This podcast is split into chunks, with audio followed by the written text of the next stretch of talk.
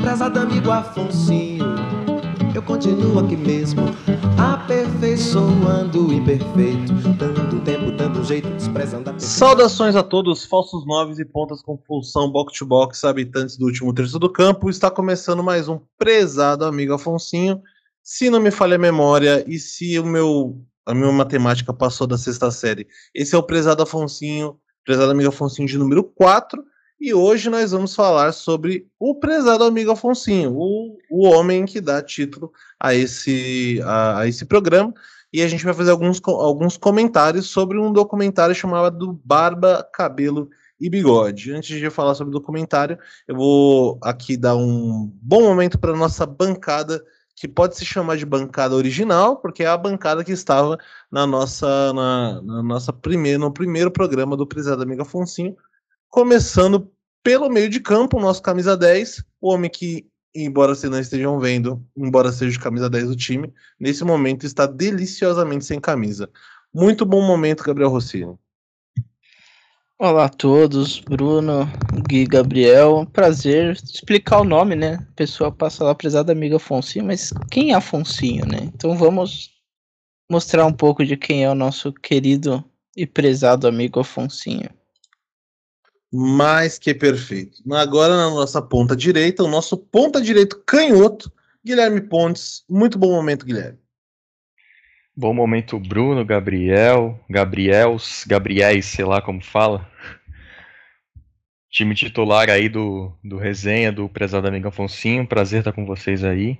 Vamos explicar aí quem foi esse emblemático jogador, né? Que dá nome ao nosso podcast, nosso querido podcast. Valeu, Bruno. E na nossa ponta direita, o titular de quase todos os eventos da gremiação Resenha Histórica, Gabriel Simão. Bom momento, Gabriel. Bom momento, Bruno. Bom momento para o Gui. Bom momento para o nosso capitão Gabriel Rossini. Bom momento para o cara ouvinte. É, vamos trocar uma ideia assim sobre o nosso padrinho. É, não sabe que é padrinho nosso, nosso prezado amigo Afonsinho e é um dos personagens subversivos interessantíssimos que o futebol brasileiro, de uma vez ou outra, acaba produzindo. Bora para mais uma. Muito obrigado. Então, como eu disse no começo, a gente vai fazer hoje alguns comentários sobre esse personagem, que é o personagem que dá nome ao programa. O Afonsinho é um, é, é, foi um jogador, hoje ele é médico, foi um jogador de futebol que jogou sobretudo no Rio de Janeiro, no Botafogo, no Laria, é, mas também jogou no Santos. E ele é um cara muito importante por, por todas as questões que envolvem a lei de passe, né? O, o, a possibilidade dos jogadores terem o direito sobre o seu próprio passe de venda, poderiam jogar, entre aspas, onde eles queiram, né? Que era uma questão que não existia no, no, no momento em que o Afonsinho começou o, a sua carreira. O Botafogo era literalmente dono do passe dele. Se o Botafogo não quisesse vender, ele não seria vendido e ia continuar lá encostado, que foi o que aconteceu por muitos anos com ele. A gente tem uma, uma, uma recomendação logo de cara, porque é o que a gente vai comentar, que é o documentário Barba, Cabelo e Bigode. O documentário Barba, Cabelo e Bigode fala sobre três personagens que jogaram no Botafogo nos anos 60 e 70. O Afonsinho, o Ney Conceição e o Paulo César Caju. Jogadores muito importantes, o Paulo César Caju é, também foi cronista é, e até hoje ele tem questões, é, muitas opiniões muito interessantes sobre o que rola com o Botafogo hoje em dia, é, inclu incluindo questões de SAF e afins. E a gente vai tecer alguns comentários sobre esse documentário.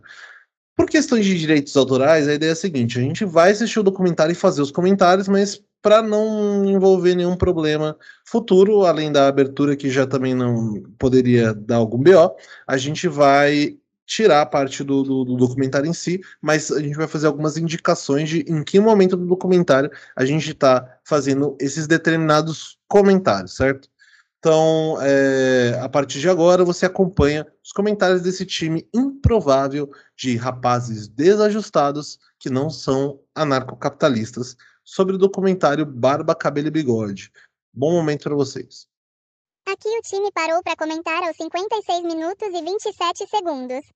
Pro, pro Afonsinho é muito importante essa pauta do, do, do passe, porque ele foi muito vilipendiado no Botafogo. É, ele era um cara que era tipo visto por toda a imprensa é, carioca como o, o Um talento. E, e como substituto natural do Gerson, tá ligado? Que era uma figura muito importante na época. E aí os caras colocam ele o tempo todo na, na, na, na reserva. É, e mesmo quando o Gerson tá machucado, ou, le- ou mesmo quando o titular tá machucado, ele não joga, porque os caras começam a fazer birra, tipo, que basicamente é a questão, você é dono do passe do cara. Tipo, você, se, o- se o cara quiser ir embora, ele vai ter que pagar uma multa e você, só que você não, não é obrigado a, ven- a- a- a liberar o jogador. Você A pode só deixar ele clube, né? sem jogar. Tanto que o, o Afonsinho, ele jogou no. Ele jogou no Botafogo, jogou no Laria, jogou no Santos, mas ele sempre voltava assim pro Botafogo e tinha toda uma questão complicada para ele em relação ao, ao passe. Porque se a gente for ver principalmente a- a- a- o contexto político do Afonsinho, ele, ele tem muitas questões parecidas com a do, com a do Sócrates mesmo, tanto que, né? Ele tá, tá lá dialogando com Sócrates. E só que ele tinha esse, esse problema de não poder ir e vir, ir e vir, né? E o fato do, do, do, do Sócrates ter podido fazer isso também tem a ver com o fato do, do, do Afonsinho ter tido essa batalha antes. Ele tava jogando antes ainda. O, eu acho que o, que o Afonsinho é mais velho que o Sócrates. Eu nem tenho certeza, não, deixa eu confirmar. Acho que sim. Sim, é mais velho. Ele tá jogando em 60 e pouco, tá ligado? É, o Sócrates. Sócrates É, ele já tava na nasceu década de 60, né? final dos anos atuando. 70. É. Exato. Então, tipo, mesmo o Sócrates ele só não faz, só não passa por esse problema porque o Afonso já tinha passado Uhum. e já tinha conseguido algumas vitórias. E a gente entende essa parada como como lei Rei Pelé, a, a lei Pelé também, mas é um bagulho que começou com foi forjado pelo Afonsinho. O É, só Afonsinho que a, tem a Lei 70 Pelé ela demorou ainda, mano. A Lei Pelé é de 98. 98, Não, exatamente. sim, a- o, mas Ah. o processo que terminou como a Lei Pelé começou décadas antes. Antes do Afonsinho, ninguém era dono, ninguém nunca foi dono do próprio passe, tá ligado? Uhum. Mas essa parada do Caju é, é legal, é engraçado também, porque é uma questão de. Não é só uma questão de ser negro e sofrer racismo. Ela é uma questão de entender o movimento antirracista. Uhum. Porque o, o, o Caju ele já era meio rodado quando ele foi para os Estados Unidos. Porque ele começou a carreira dele na Colômbia. Depois ele foi para o Botafogo. Ele ainda era moleque quando ele foi para o Botafogo, mas ele quase foi. é, ele fala no começo do documentário que ele quase foi foi levado para profissional no Júnior Barranquilha e que tinha uma parada que os caras queriam é, naturalizar ele ou como colombiano ou como hondurenho. Isso com 16 anos de idade. É, que ele foi campeão do mundo em 70 com 19 anos. Exato. Tava lá no grupo, novão. E aí, é, ele tinha, ele tinha poucos anos de Botafogo ainda nessa época. É, tinha É, poucos mas- anos de futebol, na verdade, né? E, a, e, a, e o Botafogo era a base da seleção, né? Então, para ele era mais fácil estar na seleção sendo do Botafogo do que em outros lugares. Mas tinha essa parada que ele era centroavante, né? Ele não era. Ele virou ponta esquerda por, porque não, não, não cabia ele lá onde- no Botafogo. E aí jogaram ele pra ponta esquerda, o cara, tipo, no primeiro treino fez três gols. E aí o. E ele meio que cavou a, a, a posição dele ali. Mas o Afonsinho teve vários problemas. E essa parada do Afonsinho ser médico tem muito, tem, entre aspas, muito mérito nessa situação que ele passou. Porque ele poucos, ele não jogava quase, então tipo, ele tinha mais tempo para estudar do que os outros caras estavam jogando sempre. Então, ah, em dado momento ele largou, mas eu acho que se eu não estou errado, ele já estava estudando. Ele largou para terminar os estudos de, de medicina. Depois ele voltou a jogar. É, mas ele teve essa. E ele tinha uma consciência foda, assim. É, ele trocava muita ideia, ele falava muito sobre sindicato, falava muito sobre organização. É, e já desde muito cedo. E, essa e ele colava com os novos baianos, né? Então era uma parada de, de, de cultura mesmo, então, não só de, de, de consciência política, mas cultural. E É né, mano? Porque eu vejo esses caras da- dessa época conversando, dando entrevista ou falando no filme, e parece que eles tinham muito mais consciência, ou sabem falar muito melhor, sabe expressar suas opiniões, descontentamentos, do que os caras de hoje em dia, tá ligado? Porque não sei se é possível, ou faz muito tempo que eu não vejo uma, uma, uma conversa, tá ligado, com um jogador de futebol que saia daquele, daquele rolê meio, meio gerúndio, sabe, que ele dá de entrevista no final do jogo. Ah, o time tá se entrosando, estamos conhecendo as ideias, vamos melhorar a marcação, vamos tentar empatar e virar no segundo tempo. O grupo tá focado, estamos fechados em volta do treinador, isso e aquilo. Sempre a, sempre a mesma, a mesma conversa pronta, tá ligado? Eu concordo e discordo de você, Gabriel. Já concordo com você. Eu, eu, eu acho realmente que os jogadores falavam melhor tal. Porém, eu acho que tem um recorte muito do que a gente procura sobre o assunto, velho.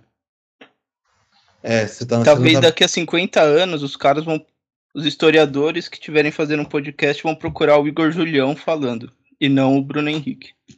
E aí Não, não, dá pra, e aí não dá pra fazer um recorte falando que os jogadores que falam melhor 50, hoje do que falarão daqui a 50 anos, entendeu? Eles falarão daqui a 50 anos? Vocês continuam fumando, não, mas. não, mas, tipo, a questão não é só. é, não para só deles saberem falar, tá ligado? É uma questão de você falar mais sobre coisas ali do futebol, tá ligado? Então, Né? mas, Não é, mas- não é nem mas é tipo sobre isso do- exatamente que eu tô falando. Então, não é nem tipo o mérito do cara não saber falar sobre isso, mas é que tipo, não tem um espaço para muitos deles falarem sobre isso. Você falou o Igor Julião. O Igor Julião é um dos poucos, tá ligado? E o cara tá jogando no Estados Portugal, Unidos, né? Num clube X lá Em de Portugal. Portugal. É, então, tipo, o que acontece com esses poucos caras Um que falam. Um Entendeu? cara que que é uma Eu- voz assim que eu sigo, tipo, que fala bastante dessas coisas é, sociais e tal, culturais. Não sei se você conhecem, mas é o Bellerin, o Hector Bellerin que jogava no Arsenal, que era da base do se eu não me engano, ele era da base do É da Barcelona. base do Barça. Isso, aí ele foi pro Arsenal, pro para as categorias de base do Arsenal e tipo se criou lá. Hoje em dia ele tá emprestado pro Real Betis. Mas ele é um cara que tipo fala isso de questões sociais, políticas. Recentemente pipocou uma frase dele, uma frase não, tipo ele soltou no Instagram dele nos stories falando da guerra da Ucrânia, que a gente não deveria só olhar esse lado da guerra da Ucrânia, tipo procurar outras abordagens, tinham, tem, existem outros conflitos no mundo que a gente ignora e que isso, de certa maneira, era um discurso racista de só olhar a guerra da Ucrânia, tá ligado? E ele é um cara bem diferente, assim, mano, tipo, da figura do jogador de futebol, tá ligado? Ele é, ele é modelo, ele, tipo, posa pra, um- umas revistas de, de moda, assim, tá ligado? Ele é um cara mais ligado à moda também, ele curte esses bagulho. E ele tem vários projetos, inclusive ele tem um podcast que ele entrevista ou- outros jogadores, tentando trazer esse lado, né, dos, do, do jogador de futebol, que, tipo, não é só pensar no jogo, mas pensar nas questões que estão ao redor dele, e, tipo, sobretudo a influência que esse cara, que esse jogador de futebol tem pra comunidade dele, tá ligado? Isso que eu acho legal. Muito É, foda, porque- assim. é, é, é sobre isso que eu tava falando também, mano. Porque, tipo, hoje em dia o futebol ele é business pra caramba, né? Ele é, Demais. sei é lá, moldado pra isso, né, é, mano? é um bagulho formado pra fazer dinheiro. Entretenimento, né? É. É um produto, na real, né? É O um- é um futebol hoje em dia é tratado como um filme no cinema, por exemplo. É, e o pensando jogador, assim, é, economicamente falando. né, o jogador é uma parte dessa mercadoria. Porque é interessante, porque você vê nessa época aí do, do documentário, final dos anos 60, final dos anos 70, o futebol ainda não era esse rolê todo, tá ligado? Tava se tornando o esporte mais popular do mundo, já era aqui no Brasil, na Europa também, mas não tinha esse, esse apelo financeiro que tem hoje em dia, tá ligado? Então hoje em dia o jogador parece que ele, desde pequeno, desde a categoria de base, ele tá moldado a se comportar e seguir um padrão ético dentro desse business do futebol. É Essa que- parte que você falou do padrão é interessante que eles falam isso no, no comentário, né? Da questão da disciplina militar que entrou nos treinamentos, o treino de força, né? Que o, se eu não me engano, o Afonsinho que estava comentando sobre isso, da mudança de treinamento, da mudança de rotina, né? Os caras treinavam mais cedo, é, tinha a rotina integral, isso acabou afetando os estudos dele também, né? Não sei se foi nessa época Sim. que o Bruno também. O Bruno acabou de comentar, né? Falando da, dos estudos da, do Afonsinho em medicina, ele teve que largar e voltar depois por conta dos treinamentos. Mas era essa padronização, né? E não sei se ele vai comentar mais pra frente do documentário, aquela história do Botafogo, né, que ele estava emprestado pro Olaria, aí quando ele voltou pro Botafogo, ele tava barbudo, aí no final do treinamento lá ele foi chamado de canto assim pelo diretor e pelo Zagallo, falando que ele não podia jogar de barba, cabeludo e tal. É, tipo, Essa parte, essa parte rola um pouco mais pra frente, porque depois ele vai pro Santos também. é, nessa treta aí. E isso é tipo meio que o, é um dos pontos mais altos. Porque é, se, se você pensar, é uma ação super simples, né? O cara tinha que catar um gilete e raspar a barba. E o fato dele não ter feito isso é, é o que iniciou esse movimento muito maior. Tipo, era uma ação totalmente estética que hoje é, seria uma, uma, um bagulho visto como totalmente supérfluo, mas era carregado de uma intenção, né? Não é só uma barba, é um bagulho que ele, ele, tá, ele tá demonstrando uma determinada personalidade relacionada a, a essa característica do corpo dele. E, e ele não. não e, e, é engraçado porque no começo da. Até essa parte do documentário, várias fotos de arquivo mostram ele ou de cabelo muito curtinho, a cara do Chico Buarque jovem, ou até careca. Tipo, não é uma questão, Exato, tipo, putz, ah, o cara não gosta, ele gosta de, sempre gostou de barba. Tipo, ele, ele tava num momento em que ele precisava daquela, daquela característica no corpo dele, porque ela, ela posicionava ele politicamente no mundo. E, e, e o fato dos caras quererem tolir isso é o que, o que não, não é o que começou, porque ele já estava de um, ele já estava vindo de um histórico muito complicado com o Botafogo, mas foi o que ajudou ele a iniciar a batalha dele para ser dono do próprio passe. É algo que eu acho que ele deve ter, deve ter visto o Caju, né? O Caju assumindo esse, esse controle sobre o próprio corpo, tendo essa, essa descoberta de que, apesar do Brasil ser um país de pessoas negras, ele se descobriu negro politicamente, antirracista e etc e tal, quando ele estava nos Estados Unidos, aí conheceu o texto da Angela Davis, ouviu, ouviu as palavras do Malcolm X, é, viu os Black Panthers, e aí Tipo, ele vai tomando uma consciência muito maior e chega lá na seleção, o dia lá com o Zagallo como treinador, com, com o Black Power cortado, tá ligado? Completamente diferente, pega o Zagallo meio de, de calça curta e vai, vai colocando a sua personalidade. E é interessante, né? Porque a gente tá de um contexto de ditadura militar, hum, aqui na América Latina de maneira geral. Então, o fato dele ter sentido essa liberdade lá fora é muito significativo também, porque é um futebol que está começando a ser ser domesticado, digamos assim, dentro de campo, a partir da seleção de 70. Né? Então acho que o sucesso do tricampeonato é, deu, deu muita legitimidade para os caras querer colocar essas ideias, mas não era ainda um rolê financeiro, né? É esse rolê mais do, da cultura, do controle dos corpos, das, das pessoas agora observar um jogador de futebol e ver um, um exemplo ali de disciplina, de moralidade, e se os caras é, tudo, tudo meio parecido. Essa, essa questão da militarização, na real, ela é de muito antes, né, da, da ditadura. Desde que a educação física é implementada na escola, ela é uma questão completamente militarizada, isso aí nos anos 30. E, e no futebol, a partir da Copa de 66, né, que o Brasil perde lá na... Perde na primeira fase, né, para Portugal e a Inglaterra é campeã, e aí os caras olham para fora e falam, ó, lá eles têm um futebol físico, então o nosso futebol arte ele não serve mais. E aí começa esse processo, e o Zagallo é um dos grandes nomes desse, desse processo, né? Ele, ele defendia que o, o futebol tinha que ser físico tal. Inclusive o, o Afonso, não sei se fala no, no, documentário, mas ele funda, né, o Trem da Alegria, que é justamente um time para para retomar essa, esse futebol arte, né? Então, tipo, todo esse, esse processo de, de militarização do futebol, ele ele acaba acarretando nas, nas situações que a gente vê nesse nesse documentário.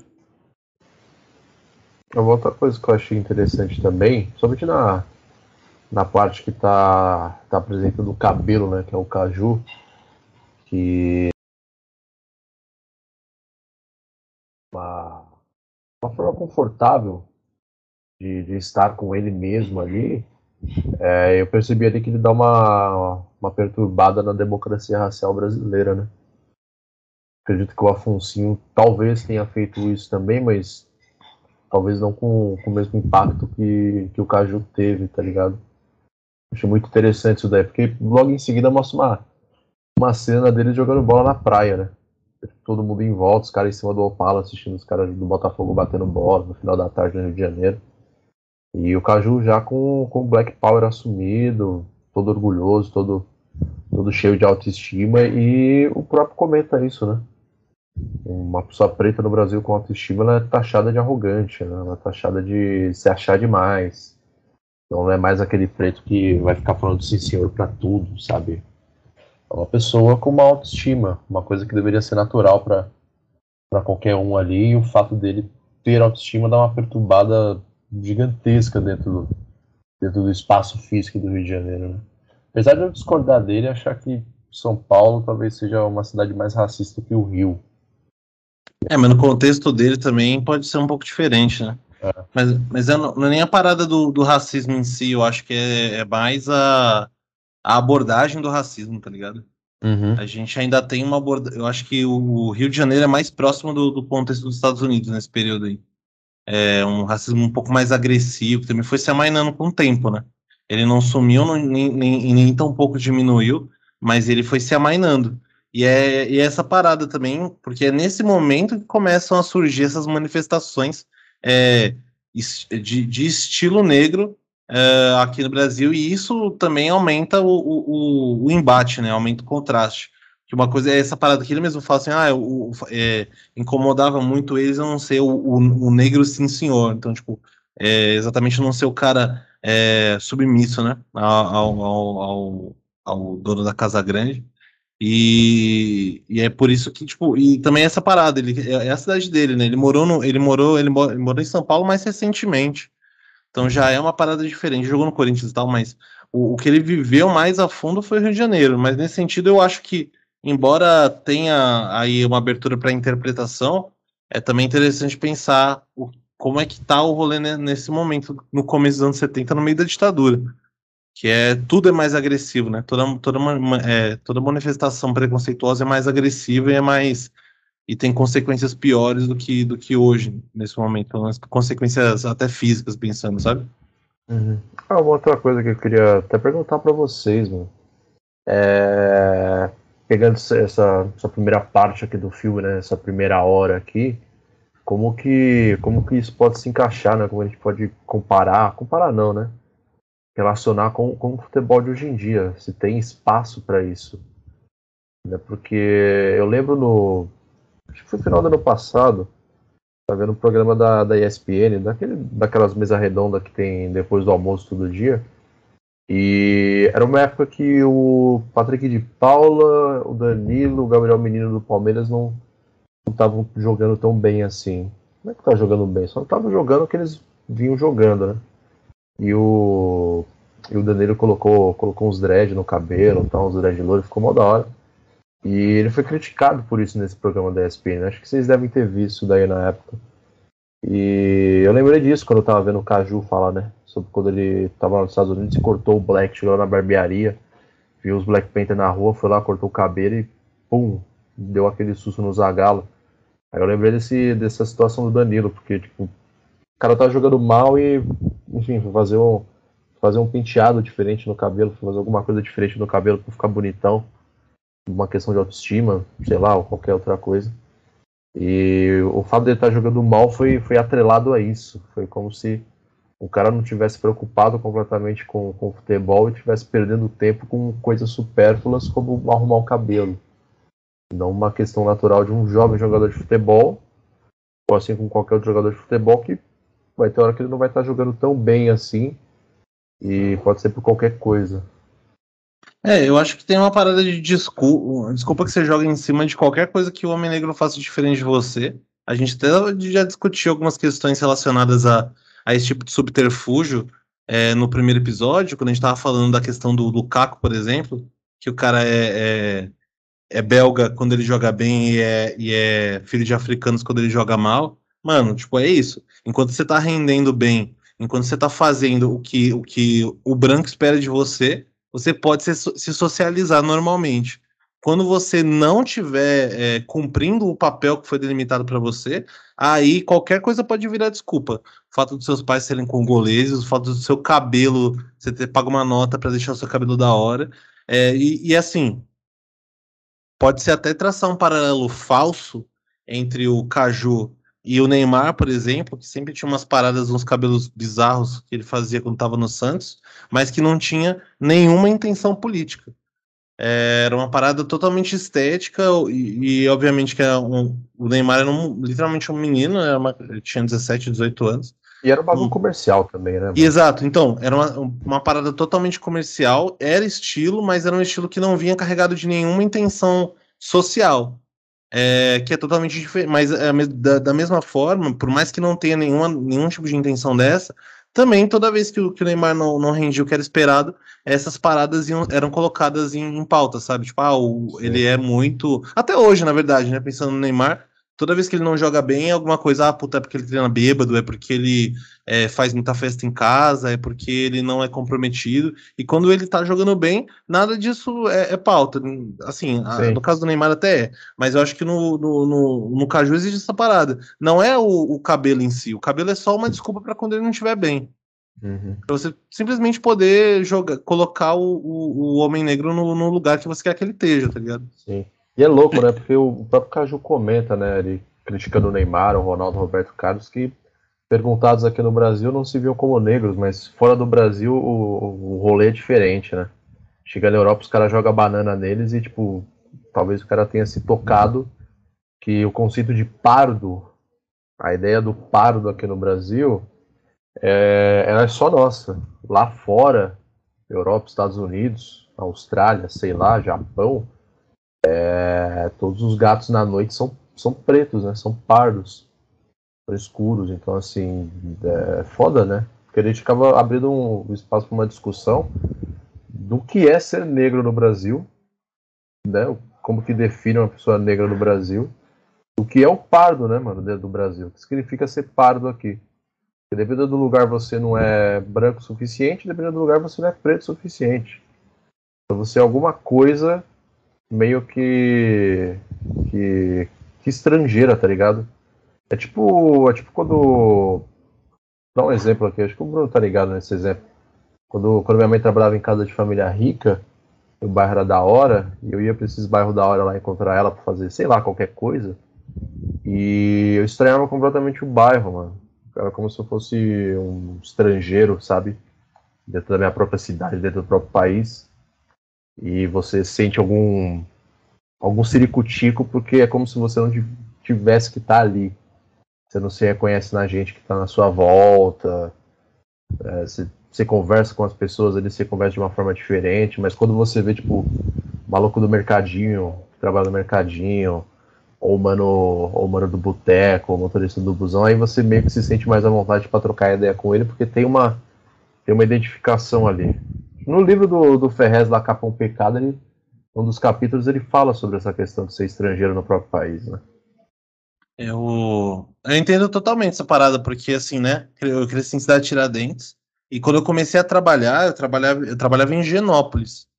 Então, é, é, literalmente o outro lado de todas as coisas, tanto do, do, da cidade quanto socialmente. Saía de uma parada que era, tipo, o lugar onde eu vivi praticamente a minha vida toda, é, com pessoas que tinham, que estavam compartilhando é, as mesmas dificuldades, as, os mesmos questionamentos sociais, para ir para um lugar onde, mano, tudo era diferente e, é, e, existe essa parada. Não é só o.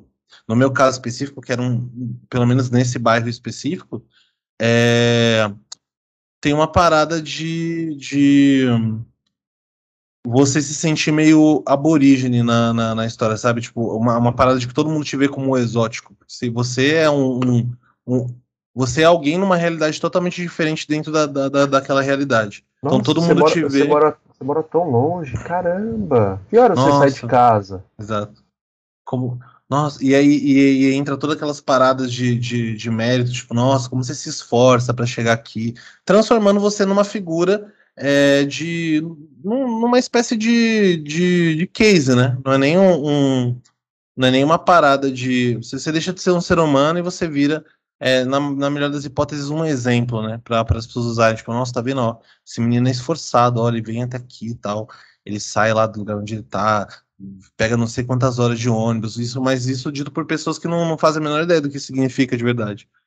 E aí é isso, isso é, é real. Tipo, o, o, eu acho que o Caju teve obviamente que dos três, ele é o cara que tem mais chance de, de, de ter esse tipo de questionamento, de passar por essas situações, mas que é uma, é uma questão de- é uma questão de, de classe muito, muito importante. E no caso do, do Caju, é uma questão de classe de, ra, de raça, né?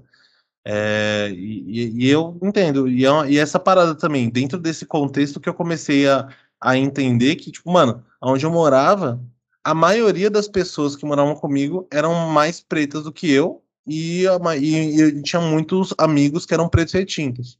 Em Genópolis não existia um preto retinto, nem um preto não retinto. Eu era a pessoa mais preta que tinha ali. E aí, isso também. E aí, por isso que eu entendo totalmente essa situação do Caju de ter que ir para os Estados Unidos para entender essas questões do racismo, que é literalmente você está num lugar que você viveu a vida toda e, e encarar aquilo com naturalidade. Aí você vai para um lugar onde está tendo uma, um movimento massivo contra essa coisa que foi naturalizada a sua vida toda, e existe o Malcolm X, existe o Luther King, existem os Panteras Negras, existe a Angela Davis, e ele tem contato com todas essas coisas ao mesmo tempo. Tipo, todas essas pessoas estão combatendo essa coisa que parecia que sempre estava aí, que era uma coisa normal da sociedade. Então, acho que faz, nesse sentido, para mim faz todo sentido ele precisar sair do Brasil para entender o racismo. A gente não precisa sair do Brasil, mas geralmente a gente percebe isso à medida que a gente quebra algumas barreiras geográficas e sociais dentro da própria cidade, porque São Paulo é essa parada também, né? São Paulo é um lugar onde você não precisa, você não precisa é, sair da cidade para alcançar uma realidade totalmente diferente. Você pode alcançar uma realidade totalmente diferente indo para dois bairros à sua esquerda. Uhum. Então, eu acho que, que, que isso é, é interessante. Você levantou bem no começo essa questão do, do caju, e eu acho que é baseado nessa, nessa perspectiva, sabe? Sim. É porque, é porque todo, esse, todo esse negócio que a gente tá conversando até agora volta para aquela questão do começo, né? Como que, como que isso existe ou não dentro do futebol hoje em dia, tá ligado? Se tem, se tem é, um, um espaço, vazão para ter esse tipo de percepção. Ou se o bagulho é tão, tão natural pro, pro cara que vira jogador que vem na quebrada que ele, tipo, ele nem discute, tá ligado? Porque ele não vai pro, pra parte ontológica da questão, tá ligado? Ele fica no, ah, mano, faz parte da minha vida. É um bagulho natural, tipo, não tem nada de diferente nisso. É aí que eu acho que é perigoso porque pode abrir espaço pra, pra aquelas desvalorização que rola em debate racial aqui no Brasil, porque a galera chama tudo de mimimi. Ah, olha só, na quebrada também tem o branco fudido. E aí? Ele não tá reclamando dessa questão. Olha lá, o outro preto também não tá reclamando dessa questão. E aí, se a gente abre espaço para uns caras como o Sérgio Camargo assumir e estar tá à frente de setores chaves que falam sobre a identidade do Brasil e a história do Brasil diretamente, tá ligado? E aí, eu, aí que eu, é a minha crítica assim, em cima do futebol. O cara tá preso dentro dessa lógica do produto, o entretenimento, futebol, e talvez isso não, não possibilite ele enxergar é, essas, essas questões que são do cotidiano. E aí é perigoso. Aí o cara só vai ter noção de tudo isso que acontece quando vai para os Estados Unidos, que é um país que não existe esse rolê da democracia racial, não tem pardo nos Estados Unidos. Acho que ele já falou demais, vamos deixar o. É, deixar É uma a questão de trabalho de falar, base também, né? Não tem como você culpar o jogador de futebol se na quebrada dele não chega esse papo, né? tá? Sim. Então, e, e sobre a questão do, do domínio dos corpos, eu acho que esse aí, que você até falou do jogador do Palmeiras, esqueci qual jogador. É o menino. Danilo, é o Danilo. Danilo. Ah, Danilo. né? Danilo. É, cara, isso aí pra mim é, é um dos maiores resquícios dessa questão de culpar corte de cabelo, cor de chuteira. É um dos últimos e dos mais fortes resquícios do, da ditadura no futebol, velho. Porque você pega, por exemplo, Tele Santana, que foi técnico do São Paulo, ele era um cara que era adepto desse estilo militarizado. O Parreira, que treinou a seleção brasileira até quase pouco tempo atrás. Então você pega esses caras que se formaram nos anos 90, eles ainda pegam uma formação da ditadura militar, assim, que se formam técnicos, né? Eles pegam ainda uma formação da ditadura militar tal. Então, a- as primeiras gerações de técnico fora da ditadura são as que estão aparecendo agora, no, no final dos, do, no- nos anos 2010. Então, aos poucos a gente vai se livrando um pouco dessa questão militar do, do futebol, mas essa questão de domínio sobre o corpo eu acho que é muito difícil de, de se tirar do futebol. Aí eu queria fazer uma pergunta para você e pro Gui, mano. Queria saber o que vocês pensam. Pegando essa parte final do que você falou, mano. Nesse futebol espetáculo de hoje, de arenas multiuso, de um Palmeiras e Ituano, quarta-feira à noite, poder chegar a 300 conto. Como, como que vocês acham que pode ficar essa relação? Como que ela tá, né? Na visão de vocês, como que tá essa relação do domínio dos corpos com, com esse futebol que tá dentro de uma lógica neoliberal? Ah, mano, eu acho que, a grosso modo assim, você cobrar ingresso caro é pra higienizar o espaço, né? Eu acho que parte de uma política de higienização, essa arquitetura da exclusão que o se eu não me engano, Flávio Campos, da, professor da USP, fala disso, quando ele aborda em textos que ele escreveu, em artigos que ele escreveu sobre essas novas arenas, acho que passa muito por isso, essa exclusão social do, do pobre, do preto, do, joga, do torcedor que costumava ir, do torcedor mais. É que eu não vou entrar em discussão aqui o quanto o cara ama o clube, né? Isso não, não é a questão no nosso debate, mas aquele torcedor que costumava ir a todo jogo agora não tá podendo ir mais, né? Um jogo por, que nem você citou, Palmeiras e Ituano, um jogo que, sei lá, poderia ser cobrado, antigamente era cobrado o mínimo possível, porque não é um jogo que tem que não tem tipo tanta procura, não tem tanta demanda assim, até tecnicamente falando, né, do futebol. Mas hoje em dia essa visão espetacularizada acaba afastando essas pessoas, né? E um bagulho que eu queria falar também, que estavam falando do domínio dos corpos, acho que dificilmente alguém questionava o Beckham, o David Beckham, quando ele mudava o cabelo e jogava mal, tá ligado? Acho que isso não chegava a crítica assim tão profunda a ele, tá ligado?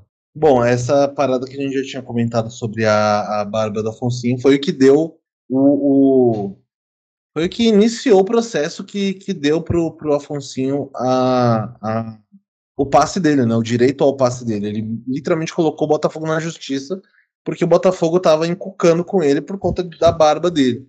É, e o legal do, do, documentário, a gente não passou muito tempo, né, depois dos últimos comentários, foi coisa de 20 minutos, então ainda tem bastante coisa pela frente, mas porque não mostrou ele ainda tanto jogando no Lari e tal. Mas é importante, é, os relatos jornalísticos são muito legais. Então, tipo, o tempo todo é, é uma questão que parece que está sendo é, em torno da barba. E claramente não é só isso, né? Porque não, não é uma questão como se o Afonso fosse um jogador que, que fosse amado pela diretoria, que fosse titular há muitos anos, e que porque ele meteu uma barba agora, ele agora é, não é tão mais, mais tão bem visto. Ele já vem de um histórico de problemas muito maior. Os caras estão com ele encostado há muito tempo.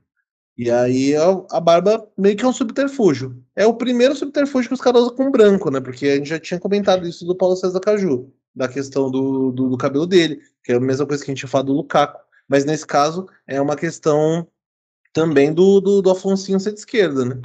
É, então, tipo, não é, a barba ela não é só uma coisa, ah, putz, você tá parecendo um. Ela não é uma coisa que suja esteticamente, ela é uma coisa que te atrela esteticamente a, a, a, a um fenótipo de esquerda. Porque é basicamente isso. Gente, até hoje a gente estuda com um monte de gente que se parece com a Afonso, pô. Imagine nos anos 70, a quantidade de gente na UFRJ, na UF, na, na USP, na Unicamp, que pareciam com o Afonso estudando sociais. Claramente, ele claramente não é só uma barba, é uma imagem que ele está que ele tá passando. E aí, isso para a diretoria, ainda mais uma diretoria que conta com o Monsieur João Avelange, claramente não é uma, não é uma situação favorável para esse tipo de, de escalada. Né? E, aí, e aí, e também o documentário faz questão de retratar quem está no meio da pior parte do governo militar, que é o período Médici. Então, havia muito mais é, pressão em cima dessa questão para Afonso, que foi, inclusive, é, interrogado pela ditadura, é, do que só uma questão estética, porque ele parecia um cantor de aiaé, como diziam. Claramente não é isso. que O problema não é ele parecer um cantor de aiaé. O problema é ele parecer um comunista. E o problema é ele agir como se fosse um comunista. E ter pessoas, ex é, amigos de clube, que, que identificam esse tipo de, de imagem nele também, né?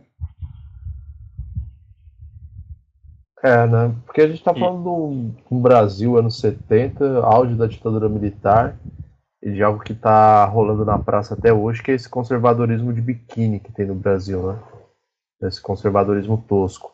Só que naquela época ali, anos 70, fazia sentido porque era um contexto de Guerra Fria e, enfim, falar sobre comunismo e anticomunismo tinha um pouco mais de, de alcance na realidade, né? Então, é aquilo que a gente comentou do Caju, né? O cara, o cara não era bom o suficiente para ser titular, mas também não era ruim o suficiente para ser vendido. E os caras, sei lá, queriam exercer um poder em cima do jogador. É, dane-se o talento dele, dane-se que ele pode dar, dar muito pelo Botafogo, pelo clube. E, enfim, a gente mostra que manda aqui e faz com ele que a gente quiser, sabe? Então. É... Enfim, daqui eu vou deixar o Guilherme falar agora, porque mais coisa aqui que eu quero encher o saco de vocês depois. Não, e aparece o João Avelange, né, que foi presidente da FIFA há tantos anos aí, não sei quantas décadas ele foi presidente da FIFA, e o próprio falava que não fazia política, né, ele fazia futebol é, e não fazia política, algo assim, ele tinha, tem uma frase bem famosa dele que era, girava em torno disso, né, e tentavam pintar nessa época, até hoje pintam, né, tentam pintar o futebol como ópio do povo, né, é, e a gente sabe que a gente sempre frisa aqui que o futebol não é óbvio do povo, a gente tem que analisar o futebol sempre ligado a um contexto social, um contexto político, um contexto econômico, enfim. E, e nessa época, a política de repressão ali da ditadura era exatamente isso: é, banir tudo que não fosse que fosse contra o status quo, né? Então o cara tá cabeludo, ele não pode ser cabeludo, ele tem que ter o cabelo mais curtinho tem que ter o cabelo, a barba parada, a barba feita, né, o rosto lisinho e tal, então tem que sempre ter essa imagem do cara, do modelo, né, tem que sempre ter um modelo. Não, e tipo, o João Avelange falando que ele não faz política é o, é o pior tipo possível, né, porque ele se pintando como um sujeito apolítico, o próprio futebol, né, a própria instituição, as próprias instituições, né, FIFA, UEFA, por exemplo, se pintam como institui instituições, desculpa, apolíticas. Mas a gente sabe que não é isso, né? Porque quando eles dizem apolítico, eles estão sempre de um lado, e geralmente esse lado abraça conservadores, né? Então, pegando, citando de novo a Avelange, ao longo da, da sua política na FIFA, ele, enfim, casos de corrupção e, e inúmeros é, exemplos de, de de posicionamentos que abraçavam é, pessoas que estavam ligadas a, a massacres é, sociais, a, a, questões que, que iam muito além de simplesmente pintar a esquerda, a política de esquerda, como algo ruim, né? Eu acho que, tipo, para a gente ter, assim, um... Para quem está ouvindo, né, e quiser ter um bom, um bom parâmetro assim teórico sobre sobre toda essa questão política, a política do futebol, tem uma ideia do Antônio Gramsci chamada de intelectual orgânico. É, Gramsci foi a razão pela qual Sócrates foi jogar na Itália, né, para ler o cara em italiano. É, e ele fala ali nessa ideia de intelectual orgânico que toda atividade que seres humanos desempenho por si só é uma atividade intelectual, né? Você está desenvolvendo saberes, está utilizando a sua criatividade, está utilizando de saídas é, improvisadas para determinadas situações, que é o que o futebol, a todo momento, durante uma partida, o basquete também, o vôlei, ele, ele propõe que o atleta faça isso, né? Então, tipo, tem que usar a cabeça para conseguir executar um bom drible, tem que usar a cabeça para conseguir fazer um bom passe, inverter o jogo, e tem que ser muito rápido esse tipo de ação, né? Então, o futebol ele não é o ópio do povo. Não tem como ele ser o ópio do povo. Porque tem um outro problema nesse discurso aí, que eu, meu, no meu ponto de vista, que é que você acaba afastando deixando o esporte mais elitista.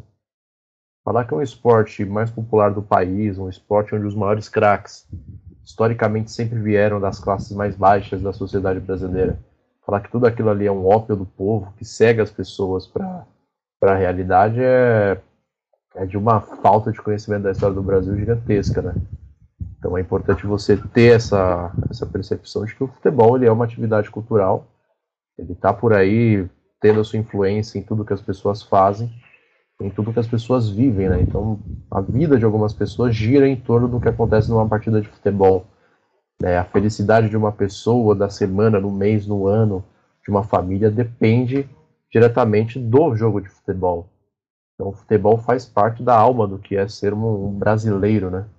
Não dá pra gente simplesmente falar que ele é apolítico, que ele é o ópio do povo, que serve para enganar trouxa, que serve para, sei lá, deixar o Congresso Nacional roubar direitos fundamentais das pessoas, porque é ignorar o que o Brasil tem ali de talvez mais bonito, uma das poucas coisas que o Brasil tem de bonito.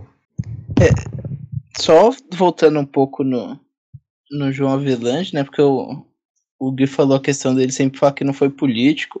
Inclusive, quando eu tava pesquisando sobre o João Saldanha, eu li algumas entrevistas que ele deu já mais pro final da vida. E ele sempre negou que tanto a escolha quanto a demissão do João Saldanha foram políticas, né? Mas ele é um cara que usou a, a CBD como um, um trampolim para a FIFA, né? Que é, é, o, é, a ordem lógica das coisas.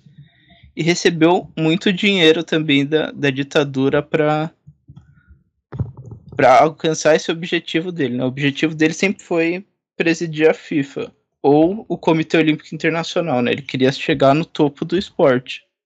Porque ele foi atleta olímpico, inclusive, né? Ele foi atleta de natação, eu acho, alguma coisa assim. Chegou a jogar, a participar dos Jogos Olímpicos.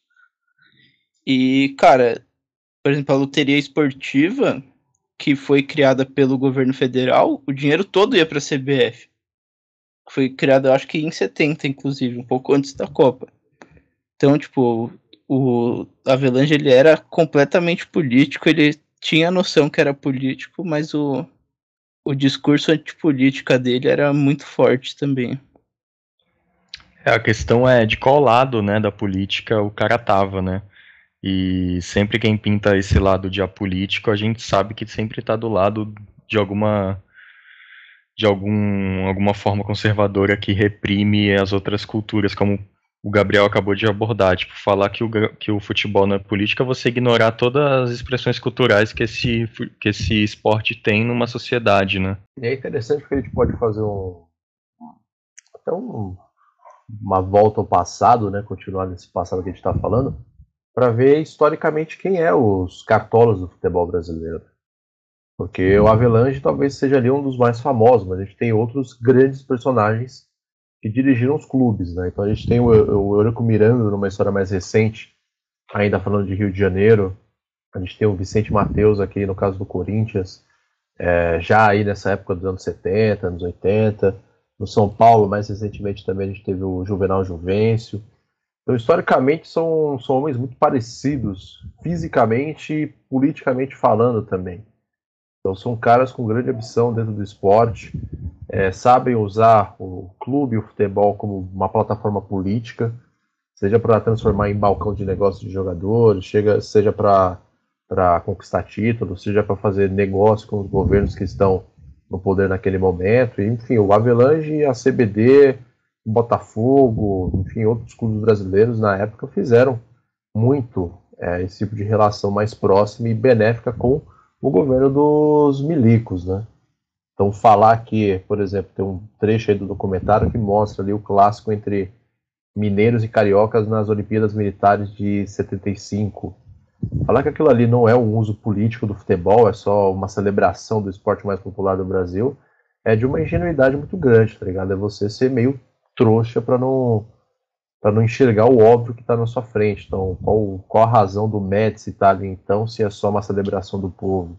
É um evento comum, é o que acontece todo dia no Brasil, sabe? Então... No, mais para frente um pouco, nos anos 80, o Campeonato Brasileiro chegou a ter 70, 90 times, assim. E tinha um ditado que os caras falavam que era onde a arena vai mal, mas um no nacional, né? Então, tipo, a ditadura fazia isso. Tipo, ela tava mal numa região, constrói um estádio para 70 mil pessoas e... e... e bota o time para jogar Série A do brasileiro pra jogar a primeira divisão na época, né? Então, tipo, o futebol sempre teve intimamente ligado com, com a política, o futebol brasileiro muito mais. E você falou do Vicente Mateus, do do Eurico Miranda, daí tem o Laudo Natel no São Paulo. O esgoto é o mesmo, né? O esgoto é o, é o esgoto da ditadura que, inclusive, a, a democracia corintiana ela surge justamente num período em que o, o presidente do Corinthians era da, um político da Arena, que eu esqueci o nome agora. É porque, é porque desde a época do Vicente Matheus, o Corinthians já tinha ó, na, na sua diretoria um caráter mais autoritário. Então, é, não. O... A própria questão com, com o Zé Maria, né? O... Não, o Zé Maria não, o Vladimir. Eu tinha uma, uma questão muito repressiva em cima do Vladimir dentro do clube. Então é um cara que, enfim, desde a juventude dentro do, do terrão do Corinthians, ele, ele foi sofrendo com essa imposição do Vicente Mateus, da diretoria, de ter que ser daquele jeito, do Vicente Mateus negociar com, com o governo militar. Tem, tem uma, uma entrevista, eu acho que é do Raí, eu não lembro se é do Sócrates, mas eu acho que é do Raí, que ele fala que o Corinthians foi atrás dele, né, quando ele tava lá em Ribeirão. Só que aí ele foi falar com o Sócrates, daí o Sócrates falou, ó, não vai pro Corinthians não, porque tá tem gente do Vicente Matheus mandando lá e não vai ser bom para você, velho. Daí ele acabou indo pro São Paulo, São Paulo na época era mais organizado, né, foi campeão com ele foi campeão brasileiro em 91, Libertadores Mundial em 92 93. É isso, jovens. Então, vamos voltar para Vamos voltar à pilantragem? Vamos. Agora uma pausa mais curta, a uma hora, 17 minutos e 18 segundos.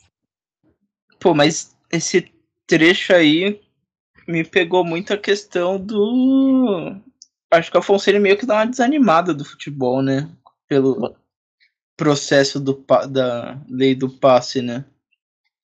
Pô, eu sinto isso também, mas é principalmente, tipo, que eles vão jogar em outros lugares, né? O, o... ele vai pro Santos depois, passa, joga até no Flamengo. E essa parada também, né? Eles jogam em muitos lugares, mas o principal é o Rio de Janeiro.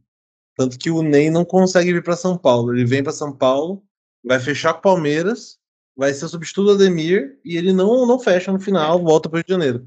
Eles têm essa parada muito forte com o Rio de Janeiro, porque o Rio de Janeiro que era um futebol bem mais forte na época. Né? Essa parada é. que a gente tem do, dos estaduais serem mais importantes às vezes que o, que o nacional nos anos 70 é, é tipo, totalmente foco. O Caju saiu do Marcelli para vir para o Rio de Janeiro, para voltar para o Rio de Janeiro. E, e, o mais legal é, é de, de comparação é pensar que ele precisou voltar para o Rio de Janeiro, sair da França e voltar para o Rio de Janeiro para conseguir ter uma chance na seleção. Ele é o Paquetá ao contrário, né? É, isso, a estrutura do futebol era muito diferente, né? Não tem nenhum comparativo. Primeiro que as competições elas demoravam praticamente quatro uhum. meses, né? Elas duravam quatro meses do ano. Por isso que era tão comum os times fazerem, é, como fala, viagem para fora, esqueci o nome, excursão. excursão.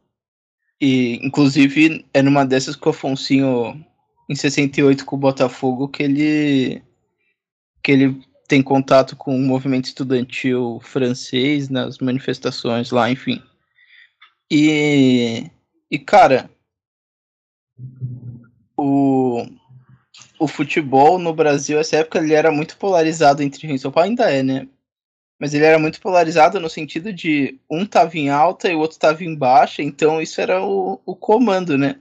Então, tipo, 70, os times do Rio estavam muito em alta. Em 60 já eram os de São Paulo. Então, tipo, vai mudando muito e tinha um embate, por exemplo, na imprensa muito grande, velho. Quando o João Saldanha é contratado, por exemplo, em 69, mano, a imprensa de São Paulo destrói o João Saldanha e a do Rio tenta defender, tá ligado? Então, tipo, é uma divisão política também, né, dentro da, da CBD que foi muito forte.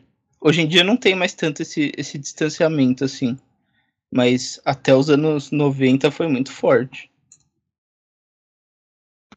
Essa época do Afonsinho, do Caju, do Nem, dá pra, dá pra perceber que futebol era consumido de uma outra forma no país, né? Até no, no começo desse trecho aí que a gente tava, tava assistindo agora, que, que vai estar tá na descrição do episódio, os três ali eles comentam sobre o primeiro programa de mesa redonda que teve no Brasil, eles estavam falando do elenco, né? Nelson Rodrigues, Saldanha, e outros jornalistas importantes da história do Brasil. Eles vão falando um pouco sobre a mediocridade, né? Das entrevistas de hoje. Foi uma coisa que a gente comentou, né? No, no primeiro bloco, né? No primeiro trecho. E é. Deixa eu só fazer um parênteses rapidão. Foi o Saldanha favor. que trouxe esse modelo de mesa redonda pro Brasil. E já mais pra frente, nos anos. Não nos anos 90, porque ele morreu em 90, mas já mais perto de morrer, ele fala que ele tinha se arrependido, velho, porque ele achava muito ruim a forma como os programas de futebol eram feitos no Brasil. Imagina se ele vesse hoje. É, não, se ele veja uma mesa com Sormani, Oswaldo Pascoal e sei lá quem, ele é um. Thiago vesse dois comentários do Rizek, Ele entra na- matava. Ele entrar na SPN armado e matar todo mundo. É, cara. É porque é interessante, né, mano? Você falou, quatro meses duravam as competições, dava para os clubes fazerem excursões. Era uma outra rotação que o futebol tinha, cara. Então, eh, tanto é que eles falam na música, eles falam no, no- no trecho aí que o futebol e a música eles caminhavam muito lado a lado. E isso no Rio de Janeiro é quase que uma, uma lei da natureza, né, cara? Aqui em São Paulo tem, um, tem uma questão mais de andar lado a lado com, com o fluxo da Marginal Tietê, né? No Rio de Janeiro é uma questão mais musical mesmo, cara. Tem essa, tem essa outra rotação em relação com o futebol. Pô, Tanto é que- essa, é. E essa Agora- parada é muito forte, porque, tipo, é, são, muitas, são muitas figuras que são muito importantes nos anos 70, né, musicalmente. Novos Baianos, o Gilberto Gil, o Jardes Macalé. O Jardes, inclusive, não é exatamente uma figura muito é, protagonista na música, mas ele é um cara que estava presente em muitos projetos muito importantes. Tipo, ele, embora não seja acreditado, o Jardes foi o cara que fez o arranjo do disco Transa do Caetano que é um disco que você ouve muito quando você está no começo do, do- da, da, das- do- da vida jovem adulta e depois, se tudo der certo, você abandona. Mas o, essas referências, pô, eu gosto muito do Jardim, eu sou total, total suspeito para falar de Jardim Macalé. Mas o, essa relação com os Novos Baianos, que eles tinham esse grupo, e, e, agora mais recente, né? Mais recente no caso, no, no, no documentário, a relação com o Bob Marley também é um bagulho muito cabuloso, porque quebra várias barreiras. O Bob Marley veio para. Eu, eu, eu, eu acho engraçado essa, essa fala dele querer conhecer necessariamente Paulo César Caju. Pode ser que ele tenha querido conhecer um outro cara que não estava disponível na hora. Mas o, essa, esse encontro da Ariola é, é milenar, né? Tem Chico Buarque, Paulo César Caju e, o, e os outros caras, enfim, do, do que estavam com ele no, no, no Vasco. E é uma parada que é muito, muito íntima mesmo, essa relação de música e futebol. Hoje em dia, não, a gente tem uma, um outro tipo de relação, mas a gente tem um outro tipo de futebol também. Então, de fato, Sim. não tem como ser a mesma relação que existia em. A música continua, 74. né? A música continua fazendo parte do futebol, só que nessa época aí, a música e o futebol eles se conectavam com, com, a, com, com a pessoa, né, cara? Com a população, com o povo, tinha essa ligação íntima. Hoje em dia o jogador continua aproveitando a música, continua curtindo um samba, um pagode, enfim, que ele quiser, mas é mais num círculo pessoal, né, cara? É como uma forma de preservar a intimidade dele. Né, nessa É, é época- que o, o Bruno pode não, falar né? muito melhor sobre, mas a relação de consumo e produção da música mudou muito também, né? É, Mas, e começou aí, na real, né? Foi, começou por conta dessa galera aí. Caetano, Gil, todo mundo tá no Tropicália. Tanto que tem um, um historiador, não, um jornalista que chama José Ramos Tinhorão, que é um cara muito importante para estudos de música brasileira, porque ele era um cara que escreveu sobre vários períodos e ele era jurado lá nos festivais. Ele morreu super velho recentemente agora. É, ele falava que o tropicalismo é culpado pelo, pelo que virou Rock in Rio depois. É, tudo começou quando os- eles começaram a, a, a importar não só referência é, americana e inglesa, mas instrumentos, aparatos, e começou a, a criar uma importação de cultura mesmo anglófona que, que virou, que transformou a música nos anos 70 na, nesse produto muito mais midiático que era o, o rock BR, por exemplo, e que descambou lá na, na- no Rock in Rio em 85, primeiro Rock in Rio. Então, tipo, de fato, não, o futebol não foi a única coisa que mudou, né? E nesse, nesse caso, principalmente pensando nessas figuras que estão aí, Bob Marley, o, o Jardes, até o próprio Gil, são figuras que não seguem uma é, uma, veia, uma veia musical de, de, de empreendedorismo tão forte, sabe? Não é uma parada, tipo, o Jardim é um cara que ele não é um cara rico hoje. Embora ele faça música há 50 anos, e ele não é um cara desconhecido, embora ele não seja muito conhecido, é, ele não é um cara rico, e e só que ele é um cara regional. É, é uma parada muito parecida com. com tem uma, uma, uma questão na, na música que ah, tem, eu tenho um amigo que ele fala que a cultura, a cultura musical brasileira é a cultura do doidinho de rua. Que a gente tem uma, uma, uma afeição pelos caras que são uns caras meio piradinhos. Os Jardim eram desses. É, tem figuras tipo Ventania, da minha experiência, que são caras que você olha e fala assim, nossa, genial. E, é um- e é literal- no caso deles, literalmente uns doidinhos de rua. Mas que tem essa questão de, de excentricidade e do cara que ele não quer ser gigantesco. É, e isso vai totalmente contra a ideia que a gente tem de música como carreira hoje, né? E esses caras vão, vão, vão morrer bem mais pobres do que, sei lá, o MC Gui vai, vai passar os próximos 40, 45 anos da vida dele. Até ele ter a morte trágica que vai acontecer. Última pausa antes do fim do documentário. Uma hora, 39 minutos e 48 segundos. Tem um pensamento, né, que o Afonso compartilha aí num trecho do filme, que é justamente se preparar para quando parar de jogar. O que você vai fazer? Como que você vai voltar para essa transição de uma vida relativamente comum? E é algo que o- jogador não sei se ele pensa como que é essa reflexão para o jogador de hoje em dia. Não estou falando do- do- dos grandes, né, dos mais famosos, não estou falando do Neymar da vida, do Ronaldinho, do, do, do Yarley, sabe? Não estou falando desses caras top 5 da FIFA. É um jogador comum, né? Porque não sei se as pessoas daqui no Brasil têm essa noção, mas boa parte dos jogadores eles não não têm é, o alcance midiático, o alcance financeiro em contrato que esses malucos grandes têm, né? É uma coisa restrita para poucos, né? Para aqueles que jogam realmente na Série A ou nos grandes clubes da Série A. né? A gente tem aí quatro divisões do futebol nacional, mas que poderiam ser muito bem cinco, seis divisões do futebol nacional. E esses caras não têm, talvez nem 10% do ganho anual que esses jogadores dos grandes clubes do Brasil têm, né? Então, acho que essa reflexão de o que fazer quando parar de jogar é uma preocupação que muitos deles devem ter desde muito cedo.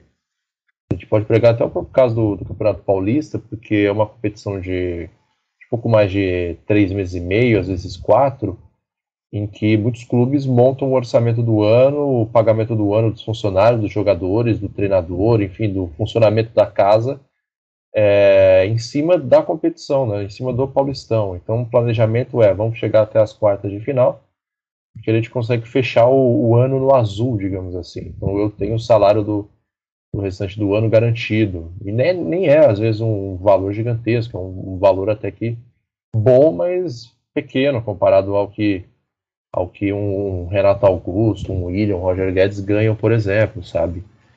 Então é, é uma preocupação, uma reflexão que eu acho que é, é fundamental de fazer, muito forte de se fazer também, porque eu acredito que parecido com a morte deve ser um negócio que o jogador não quer ficar pensando muito tempo para não atrair, sabe?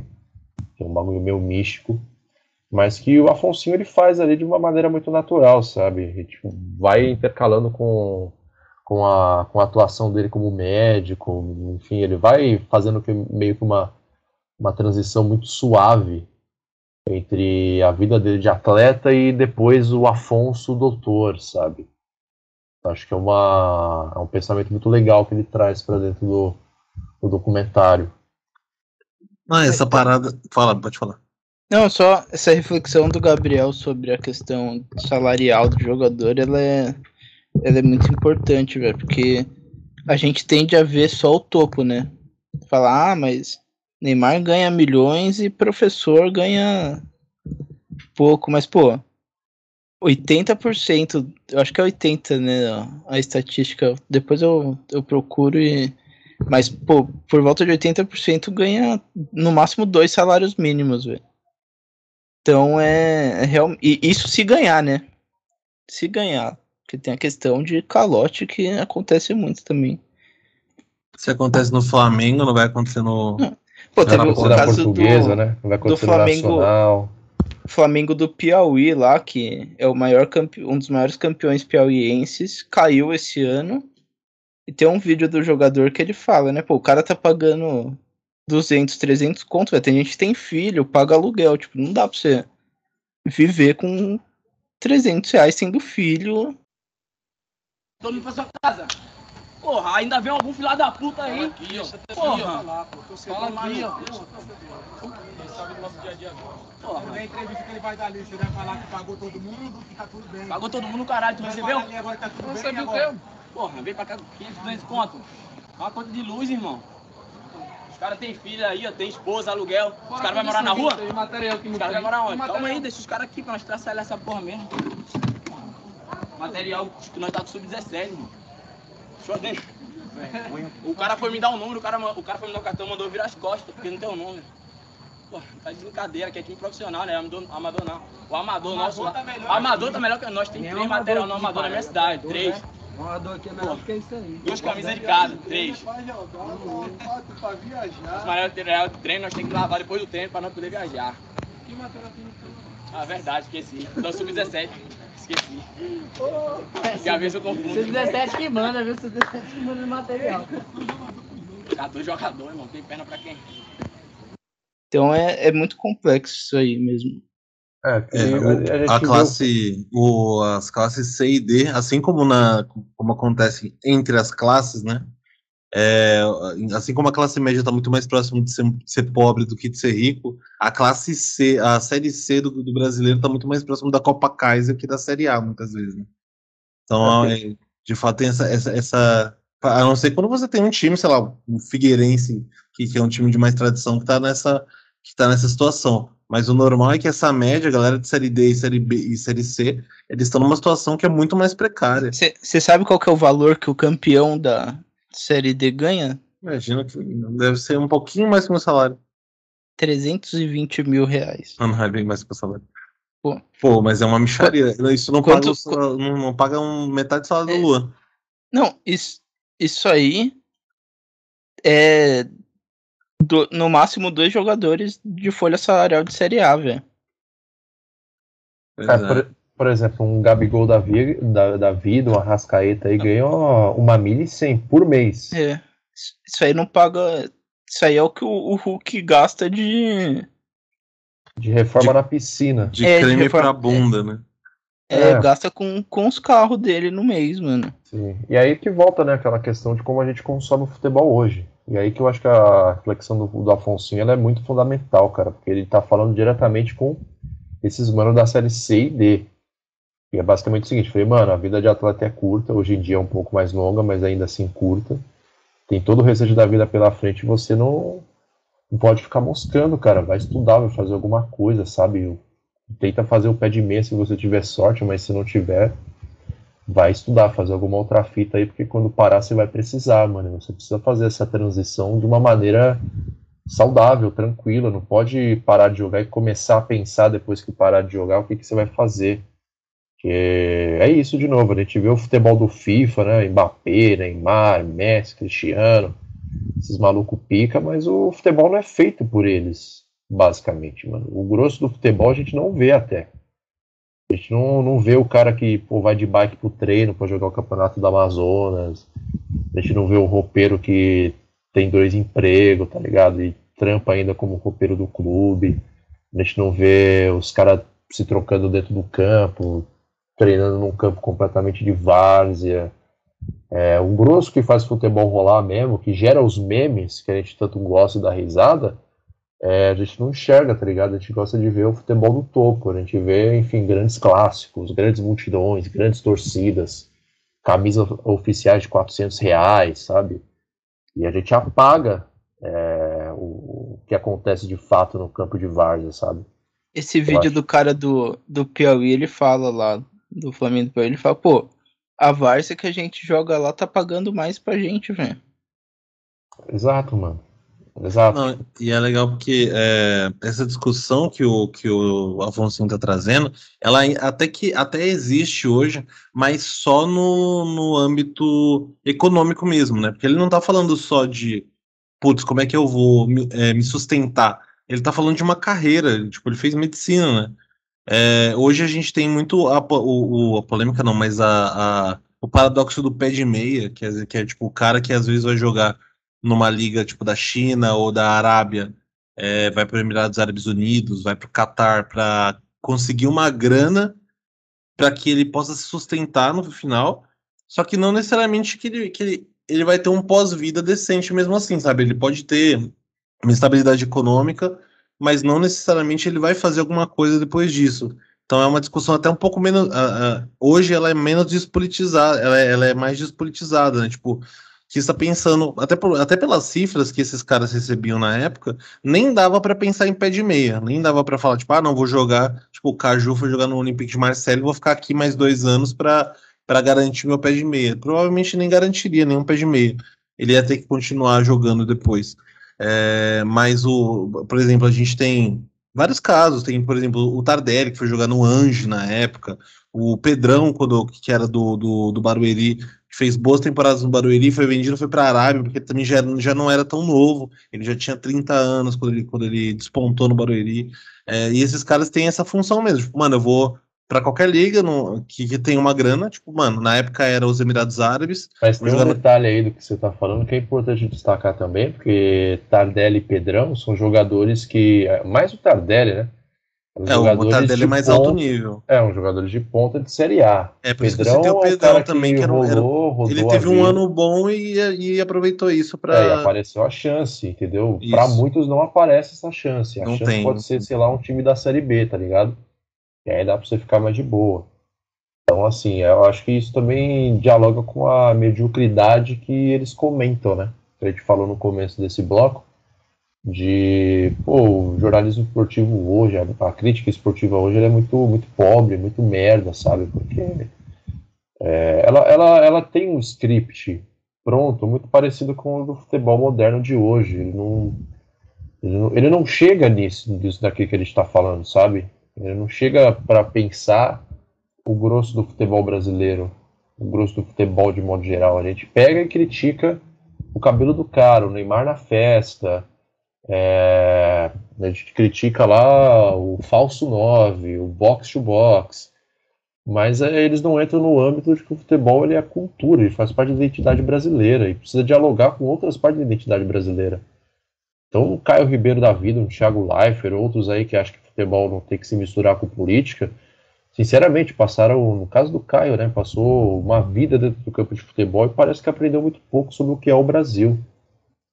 E isso é muito grave, porque, porque você vê um Caju comentando sobre futebol e um Caio Ribeiro comentando, você percebe que a mesma, aquele, aquela mesma parada lá do velho, eu não sei se foi aqui ou se foi no Redação, que a gente comentou que o fato de você ser velho ou ter passado por uma experiência em algum lugar aí, não necessariamente te torna uma pessoa sábia sobre aquele assunto. É, é tipo de, esse é o tipo de esportiva- argumento que a gente usa na redação mesmo. É verdade, é. É o tipo de argumento chulo que só cabe lá dentro. Então, assim, é um, é um exemplo que a gente pode usar para mídia esportiva. É engraçado alguns programas, é, divertido, mas é, não deixa de ser medíocre. Sabe? Não é, não é uma mediocridade no sentido ruim, necessariamente bem ruim, mas é uma mediocridade de assuntos, de olhar para o país, de olhar para a realidade do futebol brasileiro. Eu acho isso meio, meio bosta, sabe? Porque enfim, eu, eu não é querendo me gabar que nem o Gabriel, que tirou 12 reais da carteira essa semana, né? É, mas eu tive um tempo jogando futebol de várzea e pô, vi algumas situações ali, entendeu? Vivi algumas coisas, assisti algumas coisas e, e, e isso me marca até hoje, tá ligado? É um, é um, é um negócio muito pulsante o futebol de várzea, cara. É outra rotação, é outra pegada, é um negócio meio parado no tempo, sabe? É uma resistência cultural brasileira a várzea hoje. O campo de várzea aqui no Brasil, eles transformam em um condomínio planejado, que é aquele muro de 6 metros de altura que você não tem contato com a cidade. Logo, você não tem contato com as pessoas. Então, é... é... Puta, eu acho que essa fala do Afonso sobre o que fazer depois que parar de jogar futebol é, é o ponto mais foda do, do, do filme, depois, ou ali lado a lado com o Caju fazendo o corte Black Power dele. Absurdo aquele corte. Me quebra todo dia aquele corte. Agora, Os comentários desse time meia-boca sobre o final do documentário. Eu gostei muito do. Porque, tipo, no final eles amarram um monte de coisa que a gente comentou aqui, que, tipo, tava dando. Tava dando pinta que eles iam falar mesmo em algum momento. Que é dessa. Desse afastamento que o futebol brasileiro tem hoje com o torcedor, tá ligado? Como, como parte da cultura.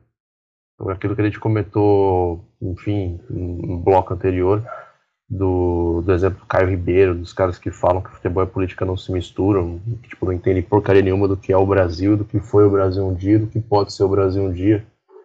Né? E acho que eles deixam isso bem claro porque eles comentam sobre as manifestações de 2013, né, pelos 20 centavos. É, eu acho que nenhum deles imaginou que a gente estaria vivendo o que a gente está vivendo hoje em 2022, né? Então, gente são quase 10 anos daquelas manifestações de que deram um ar de que poderia acontecer alguma coisa diferente que não se via por aqui e acabou descambando pro, pro, pro fascismo tupiniquim, né? Fascismo de biquíni. E o Caju falou um negócio que para mim reforça uma teoria que eu tenho há muito tempo de que se o Brasil tivesse ganhado a Copa de 2014 ou tivesse tomado de 7 a 1, é, as coisas poderiam ter tomado outro rumo aqui politicamente, cara. Eu sempre acreditei nisso, na moral. Acho que se não fosse aquela, aquela patifaria que nós tomou aqui em casa, poderia ter, ter tido um rumo diferente aqui na, na política nacional. Que é aquilo de novo, mano. É futebol, cultura, tão perto, tem que estar perto sempre, porque senão, tipo, acaba virando o que a gente tá vendo, que é o futebol brasileiro, esse negócio puro e simples pelo resultado, sabe? Nada se não for a vitória ou a taça te interessa, você não, não é mais feliz aproveitando o futebol. Você comemora o resultado do futebol. Eu acho que é, um, que é o que o Caju fala ali no final, né? O jogador brasileiro é um negócio egoísta, né? Uma classe desunida. Eu acho que isso acaba passando para o torcedor e acaba passando uma reflexão do que é a sociedade brasileira hoje, né? A gente gravou um episódio aí do, do Redação Resenha que a gente falou sobre sobre o problema dos coaches, né? Que é essa ideia de você, no final das contas, ser um egoísta, maximizar a forma como você pode ser um egoísta. Eu acho que isso no futebol tá, tá bem claro. Né? Acho que, enfim, a gente pode até discutir o que o Afonso falou de novo, que é sobre o valor social do esporte como um negócio de, de interação e integração humana, né? De você aproveitar e estabelecer laços e relações com as pessoas, né? No sentido mais humano da palavra. Então, hoje a gente cria jogador para ser um egoísta que fica rico, tem 30 carros, mas que no final das contas, em termos práticos para a vida política do país, não interessa de nada, né? Não me interessa se o Gabigol tá pegando ou não a irmã do Neymar. O Brasil voltou para o mapa da fome mesmo assim. Não interessa se o, se o Abel Ferreira é um grande estrategista, ou se o Fábio Carilho é fraco, se o Renato Gaúcho e o Luxemburgo estão ultrapassados. É, enfim, os caras ainda estão tá discutindo garimpo em terra indígena, sabe? Então acho que para mim são exemplos de como o futebol ele, ele age mais como uma expressão de uma lógica burguesa e elitizada do país do que uma vontade popular. Tipo, as pessoas não percebem isso, não têm muita noção disso, acho que elas acabam é, incorporando essa, essa mentalidade, tá ligado? E pra mim é uma bosta, cara. Pra mim é uma bosta. Então, enfim, continuo torcendo, continuo sendo corintiano, continuo sofrendo com o Corinthians, mas é, cada dia que passa, acho que o futebol como, como esporte, ele vai mudando o seu significado. Não é que ele está perdendo, ele só está mudando o significado. Então, acho que vai ser muito mais comum a gente continuar vendo é, falas saudosistas sobre o que foi o futebol brasileiro um dia. Eu acho que o, o Caju é um dos maiores faladores de verdades da história do futebol brasileiro. Totalmente. Toda, toda a vociferação que ele traz é eu, só a verdade. Eu, eu, Você discorda, craque? Eu discordo um pouco desse, desse final, mas no geral, assim, que o Gabriel falou, porque tudo que o, o Paulo Sérgio Caju fala nesse final é um tom saudosista, né? Eu, eu estudei o, o, o ano de 69 no futebol. E a crítica era justamente que o futebol brasileiro no passado era melhor.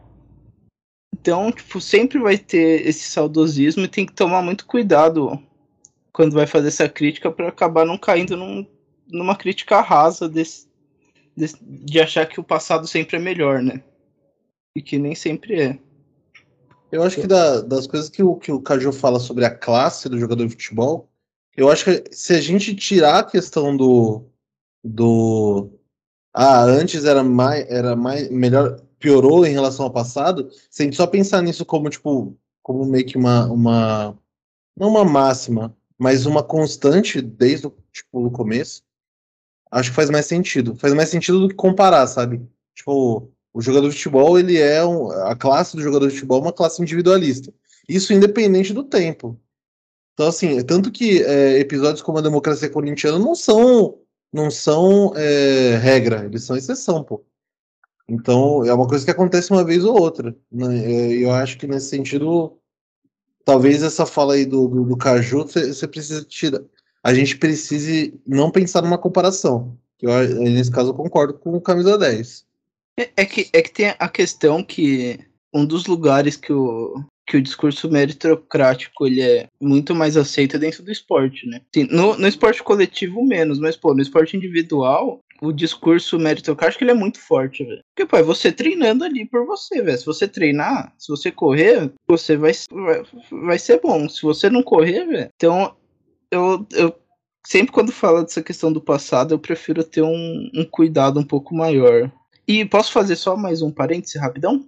Hoje, hoje eu vi aqui agora no, na rede social do Pássaro Azul, Twitter, que o Eriksen voltou a jogar pela seleção da Dinamarca depois de sofrer um infarto em campo na Eurocopa e ele E marcou, marcou um gol. gol, marcou o segundo gol.